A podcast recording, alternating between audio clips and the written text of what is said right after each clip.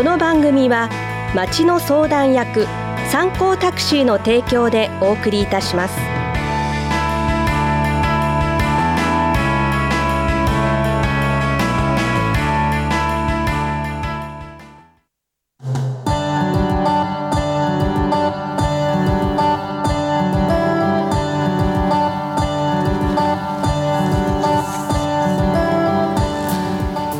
ラジオをお聞きの皆さんこんにちは第5金曜日のこの時間はラジオンタクシー季節を感じるツアーをお送りします。この番組の進行役は私原志保と参考自動車株式会社代表取締役社長の町田一郎です。今日もよろしくお願いいたします。お願いいたします。この番組はこの街でおなじみの参考タクシーがお送りするお出かけ情報番組です。第5金曜日のある月にタクシーで気軽に行くオーダーメイドツアーにまつわるお話をツアープランナーや乗務員の方をスタジオにお迎えして伺います。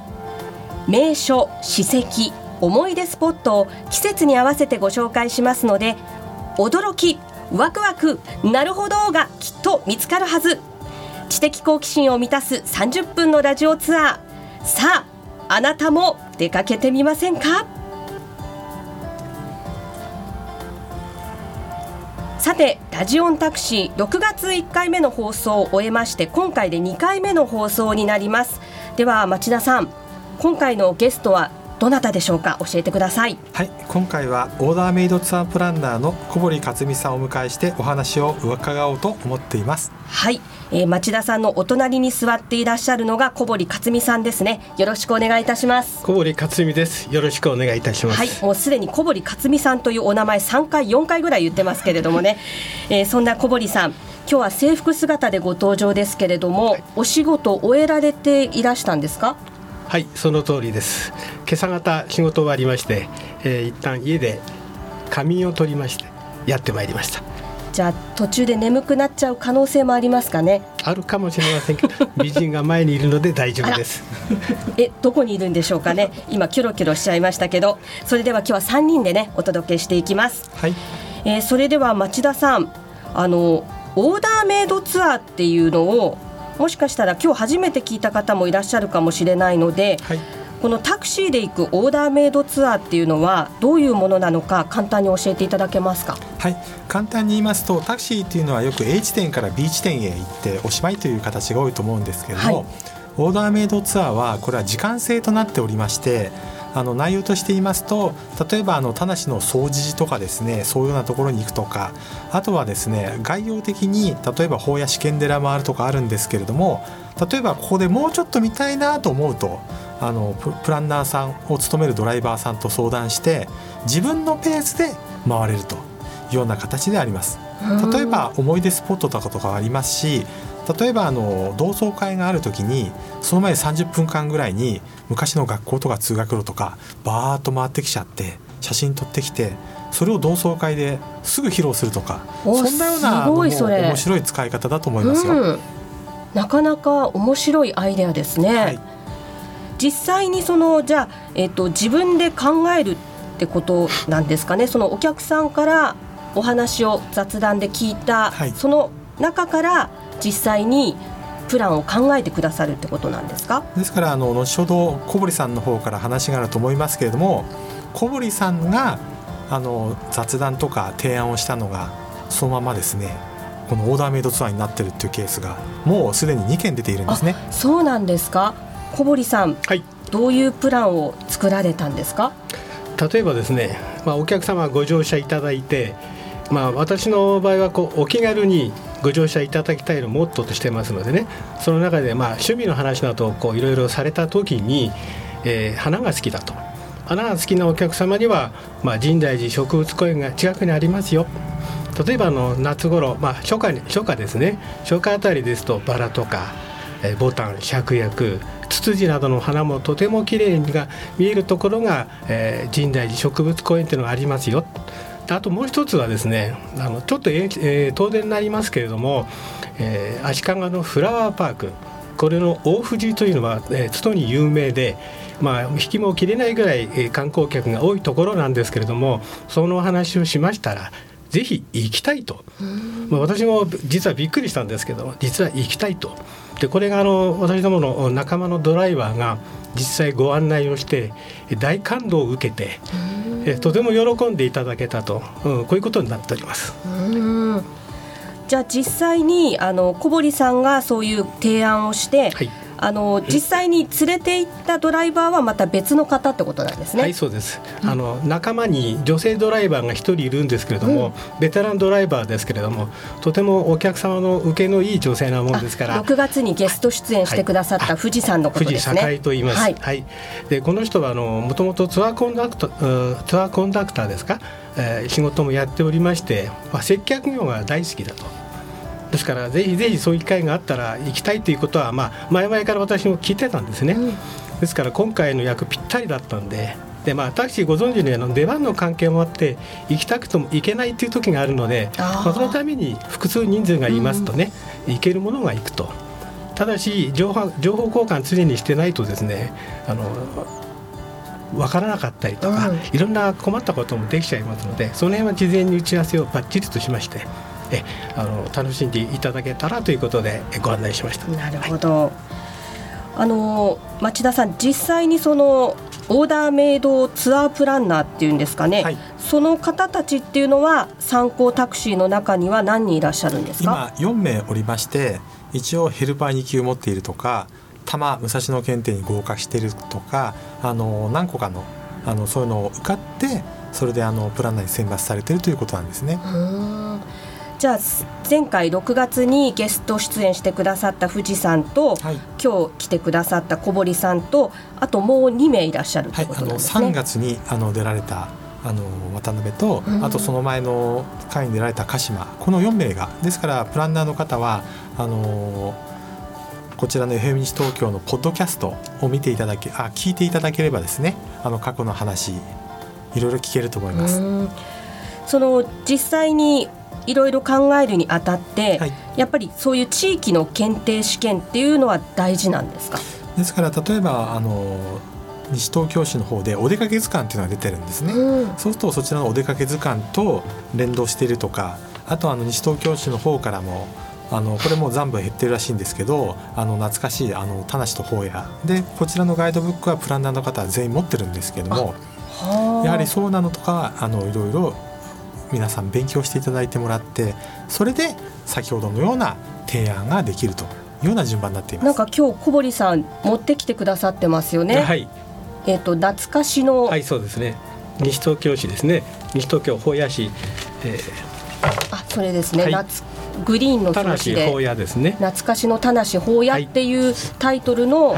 本があるんですね、はい、そうですね。この中には、はい昔の写真が載ってるんですね、はい、例えばですね、うん、あの今あの田無の庁舎市役所ですね。市役所の跡地が私の出身校で,、えー、でもあります田無第一中学校。現在はあの招集して移転はしてますけれどもそこがあの中学校だってことでお話ししますとね皆さん一様にびっくりされますね。え今あの、はい、市役所になってるところ、はい、西東京市役所田無庁舎のところが、はい、もともと中学校だったんですか、はい、中学校だったんです。私の出身校で。で思い出がなくなってしまったのはちょっと残念なんですけども、うん、まあ、お客様とそういう話をさせていただいた時に皆さん一様に驚かれますよね。うん。市役所と中学校って多分結びつかないんじゃないかなと思いました木造のとても風情のあるえー、校舎だったんですね。でこの本を見ますとあの当時を思い起こされ、えー、思い起こすことができて、えー、とても懐かしくまた嬉しく思います。それは常時、タクシーの中にお持ちなんですか？あの大体持ってます。はい、あの出番の時は持ってないですけど、出番の時は持つようにしてます。じゃあお客さんとお話が盛り上がった時に、はいはい、そうですね。そういう写真を見せたりとか。お見せできますから。はい。あの小堀さんは今お話にあったように、はい、ご出身が田無なんですね。はい、その通りです。はい。生まれも育ちも田無。まさに田無っ子であります。えちなみに小学校はどちらなんですか、田無第一小学校。田無警察から入ったところに富士見通りという通りがあるんですけどそこのもうあそこ何年になりますかね。100 3 4 0年ぐらい経つんじゃないですかね。創立してから、うん、はい。そちらの小学校を卒業して、はい。田無第一中学校。はいそうです。はあじゃあ本当にもうそのツアーでこう回る時も、はい皆さんに説明が、昔のことが分かりますから説明しやすいですよね。いろいろできます。うんじゃあ驚かれることそうもですね。田無にホタルがいたなんてあの申し上げますとねはい。皆さんびっくりされますよ。でどこにいたかと言いますとね今あのあ郵便局ののあああたりに今あのコンクリの板が敷き詰めて道になっちゃってますけどあの、はい。田無の駅前の大きなですはい。郵便局ですか、本局ですね。はい。あの辺りの川には触れ合いの道かな？でそんなふうなこと言ってますけれども、はい。あとその手前に 新井さんってお宅がありましてねはその横に流れてる名もないようなドブ川ですけども、まあ、実は水はきれいでしたけど子供の頃タニシを取ったりホタルを取って当時の家庭っていうのは蚊帳を釣ってるうちも多かったもんですから取ってきちゃ離してよく母親にいい加減しろと怒られたもんです へえ、はい。そんなね、はい。昔のお話もはい。運転しながらそうですね。いろいろ聞けるってことですね。はい、喜んでくださいますよ。はい、なんかそういうこと聞いてると町田さん、やっぱりいろいろね、はい。運転手の方もはい。キャラクターがありますから、はい。たまたまこう乗ったタクシーの運転手さんが面白かったりすると、はい。また乗りたくなってそしてツアーも頼みたくなりますよね。そうですね、うん、なかなかいろいろありますけれども、えー、と実際にそのオーダーメイドツアーちょっと相談してみたいなって思った方はどうすればいいんですか、はい、ちょうどきあの相談という形もありますんで、はい。受付時間が24時間ではなくて9時から16時。でお問い合わせ番号が無線配車と同じ0424612775もう一度繰り返します0424612775までお電話していただければと思います、こちらは参考タクシーにつながるんですね。そうでございます。わかりました。さあそれでは、えーここでちょっと一曲挟みまして後半もお話を伺っていきます。では小堀さん。はい、今日どんな曲をご用意してくださったんでしょうか？はい、えー今聴いていただく歌は「あざみの歌」叙情歌ですけども昔あの伊藤久夫さんっていう方がもうお亡くなりになりましたけれどもあのう歌ってですね、えーヒットしてで現在はあの倍賞千恵子さん私はこの人の綺麗な澄んだ声が好きで、えーとても好きな歌の一つです。で作詞者があの横井宏さんとおっしゃいましてね戦時下に長野県諏訪にあの八島高原っていう高原がございましてねそこで見つけた美しいアザミの花に感動して詩をつけたんだそうです。作曲された方はあの八島秀明さんという方なんですけども、えー野に咲く清楚なアザミ今なんか死後になりつつあるという話ですけれども その清楚な花をはですね、えー気品があって私のとても大好きなあ花なんですね。紫色の花です。で、えーまあ私事で恐縮ですがえーカラオケで私の18番とさせていただいてよく歌う歌なんで、うん。はいわかりました。それでは一曲お届けしましょう。あざみの歌。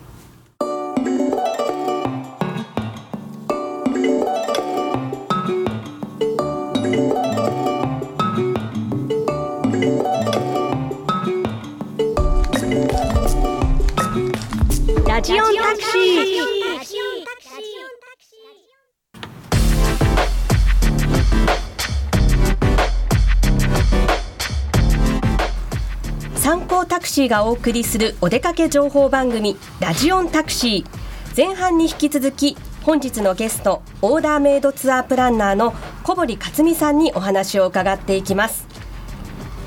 小堀さんは田無ご出身というお話を前半伺いましたけれども、はい。ということは同級生の方乗せたりすること偶然あったりするんじゃないですか？ありますね。ねいつでしたか？あの夜ですけども私の車の前を田無の駅前でこう当選簿するちょっとこう酔った年配の方がいたんですね。危ないですね。危ないですね。うん。で引いちゃうわけにいきませんので 危ないご乗車い。いただいて、えあのご自宅までお送りする間にですね、はい。私は気が付かなかったんですけどもうちのタクシーはあの後ろにも名札がありますので小堀克美と見て「おい小堀」って私を呼ぶんですね。あれ嫌な親父だなと思ったんですけど であの「いや俺だよ俺だよ」ってまあ名前を言わない方がいいかもしれませんので「俺だよ俺だよ」っって言うんですね。でよく見たら「俺だよお前の同級生で」あ確かに同級生なんです。姿形がちょっと変わってたので 私も人のことは言いませんけどあのあそうか。でまたある時はですね、はい、まあ、最近の話ですけども女性、まあ、これも中学の同級生なんですが。で私はすぐ気が付いたんですけども昔のままの美人だったんで「えー、小堀君とぼけないで」バレちゃいましてね。少し気取って運転してたんですけど同級生がバレまして「私は私」もしかしたら今日聞いてくれてるようなことを言ってましたので聞いてくれてるといいんですけどね。そういったことがママママって言いますか。旅時々あります。そうなんですね、はい、あの小堀さんは、はいいろいろ昔の田無のこともね、はい、ご存知ということなんですけど、はい、あのちなみに趣味っていうのは何ですか？私の趣味はですねあのまずドライブと渓流釣りなんですね。で渓流釣りの良さはですね必ずあのいろいろ遠征をしますのでで行った先々で例えばいい温泉を見るとか綺麗な花がここに咲いてたとか素敵なお土産が売ってたとかあとあの美味しい食べ物屋さんがあったとか。でそれあのシーズンに若い時はシーズン自分だけで楽しんでたんですけども。えだんだんこう年を重ねまして家内を連れていくようになりましてね。で母親とでやはり大変喜ばれまして、うん、で近所のお,、まあ、おばさんって言っちゃちょっと語弊がありますけども。近所のご婦人方を乗せして最高8人で上高地までもうその旅目的だけで。で途中私があの観光ガイド運転と一手に引き受けましてね。全部無料ですけど。あのやっぱりとても喜んでくれた覚えがありましてね、うん、で皆さん知らないだけで行ってみるとすごく喜んでくださるんですよ。ですからオーダーメイドツアーも先ほど社長のね町田がお話しした通り、えー、同じ田無の町でも知らないってことかなりあるんですね、うんうん、私自身田無の出身でありながらあの知らないってことありまして先ほどあのちらっとの山崎農園さんのブドウの話も出ましたけれどもこれ完熟して、えー、取れた果物ブドウに限らず大変美味しいんですよ。ブドウ農園が、はい西東京エリアにあるんですございます。ちなみにうちの営業所のすぐお隣っていう感じで向こう台一丁目にございます。バス通りに面してますのでね、うん、どなたでもお気づきいただけると思います、うん、ぜひぜひね機会を作ってブドウのシーズンも間もなく終了しますのでおはよこのね、えこの番組聞いていただけてる方いらっしゃいましたらぜひぜひお出かけになって、えー、ご賞味いただければと思います、うんあの参考タクシーの社長の町田さんもね、はい、おすすめのスポットなんですよね。そうですね、うん、やはりあの流通経路が全部カットされてますんで、うん、取ってきてその何時間後に冷やして食べるとやはりあの地産地消っていう形なんですけれどもおすすめのスポットの一つですね。うんやはりあの町田さんから見ても小堀さんはいろいろ情報を知ってるドライバーさんって感じですかね。いろいろな情報も知っていますし、うん、あと知り合いも多いんですね。うんうんうん、はい、やはり地元の強みってところですよね。わかりました。あの小堀さん今後、はい、まあいろいろシーズンも変わっていくかと思うんですけど、はい、こういうプランを立ててみたいなとかこういうところ行なんかぜひお客さんに行ってほしいなっていう何かありますか？えございます、うん、えー、先ほど申しましたけどもまず私たちは西東京市に住んでおりますので西東京市のね、えー、いろんな素敵なところをまず発掘をしてご案内をしてさらに並行してですね、まあ、私あの先ほどドライブが好きって申し上げたんですけども秩父も山梨県も、まあ、秩父埼玉県ですが道の駅が数多くありまして行ってみますと同じ山梨県内でも町名が変わってきますと特産品が変わるんですね。例えばあの山梨県の道の駅豊富ってあるんですが、えー、ここですとね6月はゴールドラッシュ。まあ、平たく言いますとトウモロコシですね。これがもう山のように積んであってもあっという間に売り切れるんですよ。それだけ美味しいってことですよね、うん、で秋になりますとちょうど今ぐらいからあの山梨県はあのコロガキ干し柿ですね。あの大人の拳より二回りぐらい大きい渋柿が取れまして、これが立派なあの干し柿になるんです。でこれ個人でも簡単に作れるので、このやっぱり人気で買いに来る方がいる。あとは温泉がそばにあったりで温泉もですねこの道の駅のすぐそばに八ヶ岳と二世八と呼ばれてる茅ヶ岳っていうのがあるんですそれがあの目線でお風呂に入りながら一直線に見れるんですね。で私のドライバー仲間がお母さんを連れてってすごく感動してくれたと、うん、でこれをお客様に振り返られたら私としても嬉しいなと。ですから結構こう宣伝にもなって、うん、私もつい先日孫を連れてきまして、えー、じいじまた行きたいと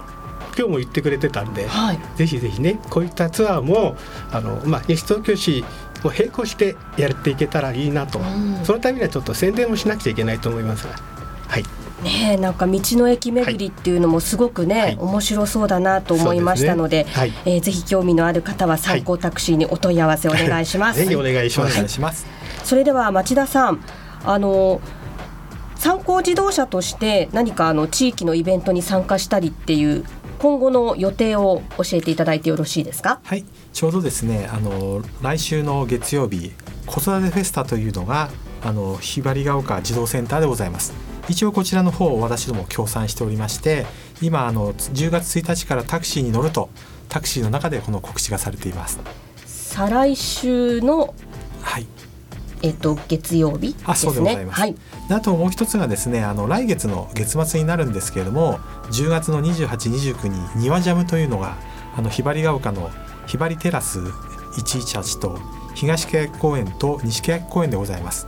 こちらの方もですね道路沿いのところにブースを出しましてなおかつ協賛という形でですねあのたくさんの方がこのひばりが丘を知っていただけるという内容でございましてでなんであの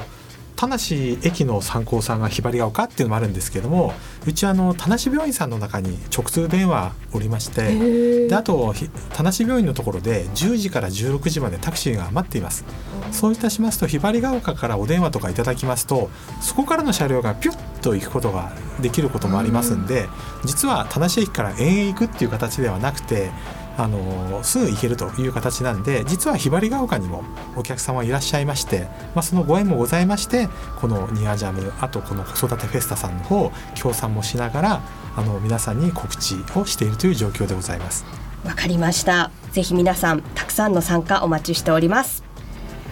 さてお送りしてまいりましたラジオンタクシー。そろそろお別れの時間となりました。今回の内容は今夜7時から再放送されます。最後しか聞けなかったという方もぜひお聞きください。それでは今日のゲストの小堀さんにもう一曲リクエストを伺ってお別れとなります。では小堀さん最後におかけする曲はどんな曲なんでしょうか？はい。えー、これも先ほどと同じあざみの歌と一緒なんですが叙情歌で早春風。これはですね信州安曇野の雪解け風景を歌ったと言われている歌なんですがえー、意味としてはですね困難に立ち向かい乗り越えた時こそ春は巡ってくる。こういうシーンで、えー、作曲されたらしいんですけどね。で私はあの趣味が渓流釣りなもんですから春解禁を待つ胸ワクワクする気持ちでこの歌を歌ったり聴いたりしています。これもカラオケでよく歌っています。北アルプスの山々を、えー、ちょっとキザっぽいんですけど想像しながら歌わせていただいております。わかりました。さあ本日のゲストはオーダーメイドツアープランナーの小堀克美さんでした。小堀さんありがとうございました。ありがとうございました。ありがとうございました。次回の放送は12月29日です。参考タクシーがお送りするお出かけ情報番組ラジオンタクシー。ここまでのお相手は私原志保と。そうですね。あの参考自動車の町田一郎あと小堀克美さんと一緒にお送りさせていただいてもらってます